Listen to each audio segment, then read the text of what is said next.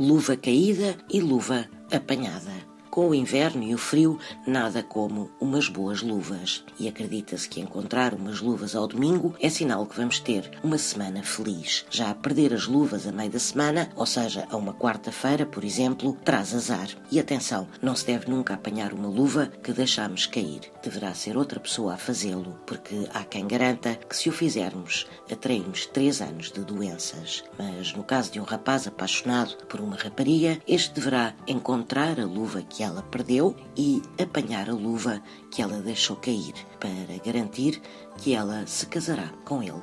E não há duas, sem três.